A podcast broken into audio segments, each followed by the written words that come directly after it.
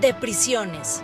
Es un espacio en el que se habla de la necesidad de sacar de la oscuridad a la cárcel, reconociendo su importancia en la dinámica social y su impacto en la construcción de condiciones de seguridad. Hablamos con expertos del fenómeno de la prisión y de propuestas de solución.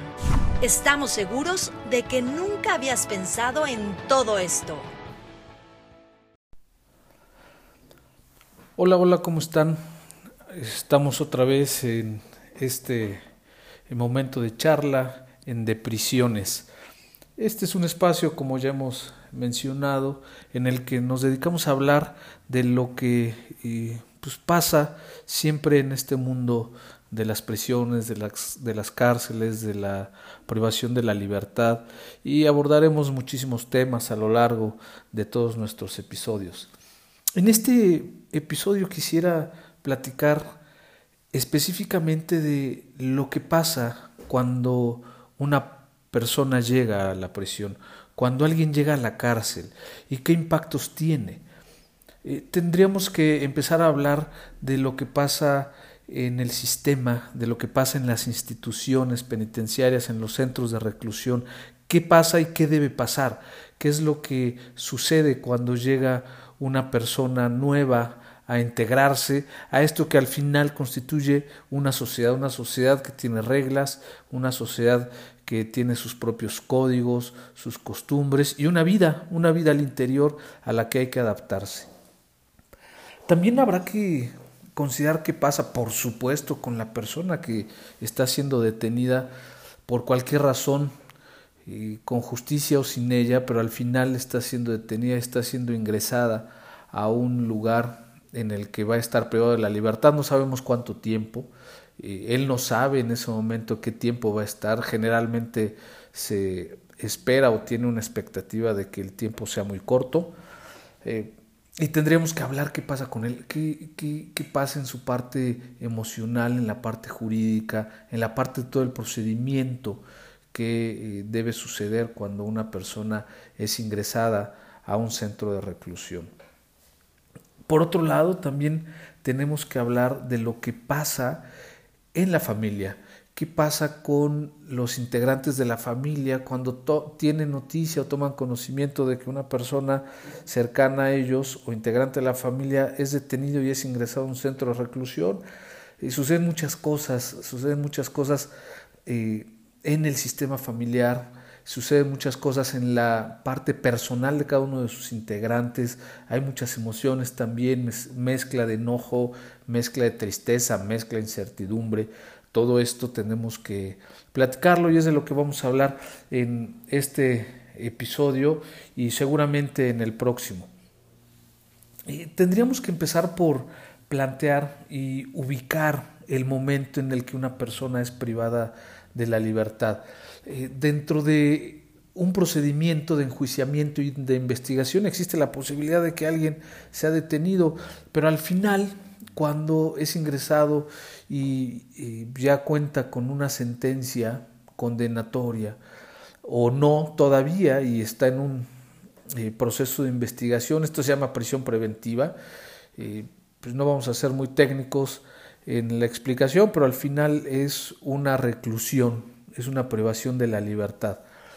Eh, y cuando llega esto, pues existe la necesidad de que el sistema se prepare, de que las instituciones se preparen, que estén listos para recibir a una persona más, a un nuevo integrante, como decía hace un momento, de esta sociedad que existe y se constituye al interior.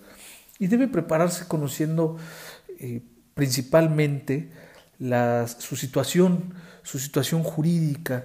Quiere decir que puede ser una persona que está siendo investigada y procesada sin que todavía tenga una sentencia, una sentencia definitiva, o puede ser que sea una persona que ya esté eh, muy próxima a dictarse una sentencia o una reaprensión o que se haya evadido y lo vuelvan a regresar. Al final existe eh, algo que tiene que valorar la institución, que es su situación jurídica. Puede ser que eh, venga, debe saber la institución por qué delito ingresa, eh, cuántos delitos tiene, si es un delito que debe atender eh, la autoridad del lugar en donde se encuentra el centro penitenciario u otra autoridad, ¿no? O, a lo mejor puede ser que sea una persona que esté solamente en tránsito y que tenga que ser trasladada a otro lugar. Al final, de eso se trata la situación jurídica que debe conocer la persona y saber, por supuesto, el motivo por el que está ingresando. Puede ser que sea una detención nada más o una detención administrativa, eh, pues, que se llaman arrestos, o como decía, pues algún simplemente algún que esté por tránsito y que tenga que estar siendo trasladado de inmediato a otro lugar, o otro centro penitenciario, o, por cualquier otra situación, una situación médica, a lo mejor que venga de un lugar en donde no existe un hospital con una atención suficiente, entonces lo llevan al otro lugar en donde sí hay algún hospital o atención suficiente para él. Eso es lo que tiene que ver y, de, a lo que se tiene que eh, enfrentar y preparar el sistema y la institución penitenciaria. También tiene que revisar su situación física, tiene que realizarle exámenes médicos, tiene que ver en qué condiciones está ingresando. Ha pasado que por evitar esta eh, revisión médica, pues llegan personas que eh, llegan muy graves por cualquier circunstancia y eh, pues presentan complicaciones al interior y luego empieza esta discusión de responsabilidad, no sabemos quién fue, si ya llegó mal o estando adentro estuvo mal o se puso mal. Entonces la autoridad debe estar preparada y debe identificar con claridad cuál es su situación física, su situación de salud.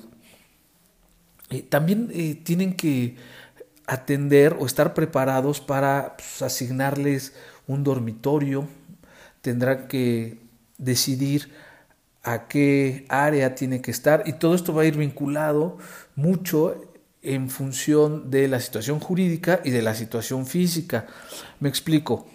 Siempre que ingresa una persona a un centro penitenciario, además de, de seguir todo un protocolo, tienen que realizarse una clasificación y esa clasificación debe estar relacionada y vinculada íntimamente con el delito por el que está la persona privada de la libertad, saber su situación jurídica, si es un procesado o es un sentenciado, y sus características personales. Eh, algunas eh, personas tienen características específicas que deben ser valoradas y deben ser protegidas y deben ser cuidadas eh, pues como algún estado de salud, eh, algún, eh, pasa mucho con las personas que tienen enfermedades infectocontagiosas, que también habrá que valorar si se les ubica en un lugar específico o no. Por eso estoy hablando de una clasificación. Esa clasificación se tiene que realizar, la tiene que realizar precisamente la autoridad del centro de reclusión.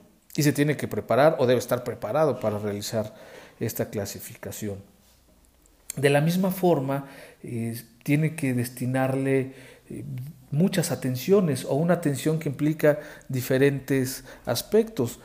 Atención me refiero a los servicios que se deben proporcionar al interior, como el servicio de alimentación, el servicio de agua, este, servicios médicos, eh, servicios de actividades que se les tiene que ofrecer a las personas que están privadas de la libertad tienen que proporcionarle recursos materiales como eh, utensilios ¿no? para, para poder eh, estar viviendo ahí al interior, eh, pues deberían entregarles cobertores, ropa de cama, tendrían que pues darles incluso uniformes, eso es lo que dice la ley, la nueva ley dice que se les tiene que entregar uniformes para que todos los que están privados de la libertad estén eh, debidamente identificados como iguales. Entonces estos recursos materiales, todo lo que implica en la administración del centro de reclusión, lo debe destinar esta institución. Debe existir también presupuesto suficiente para tener estos recursos materiales. ¿no? Específicamente eh, puedo citar los alimentos ¿no? Eh, y cualquier otro tipo de insumo que requiera la estancia de una persona al interior de un centro de reclusión, lo tiene que aportar la institución penitenciaria y por supuesto los recursos humanos, recursos humanos de los que hablaremos mucho en estos eh, episodios, porque este es, de acuerdo a mi criterio, el punto neurálgico, lo básico e importante, porque debemos tener recursos humanos personal capacitado, entregado y con mucho conocimiento del trato y tratamiento de las personas que están en cautiverio. Estos recursos humanos son sumamente importantes.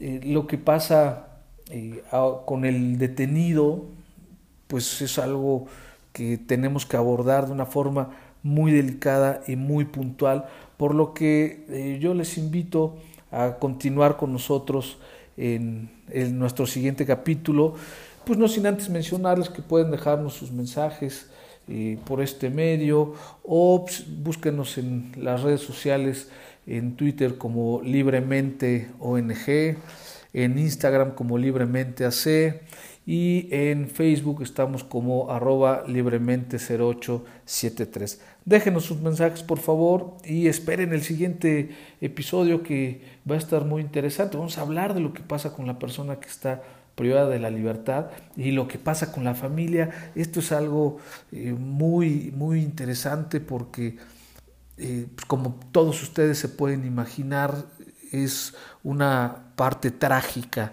la que vive la persona privada de la libertad y la que vive su familia o seres cercanos, seres queridos que también están padeciendo la cárcel sin estar en la cárcel.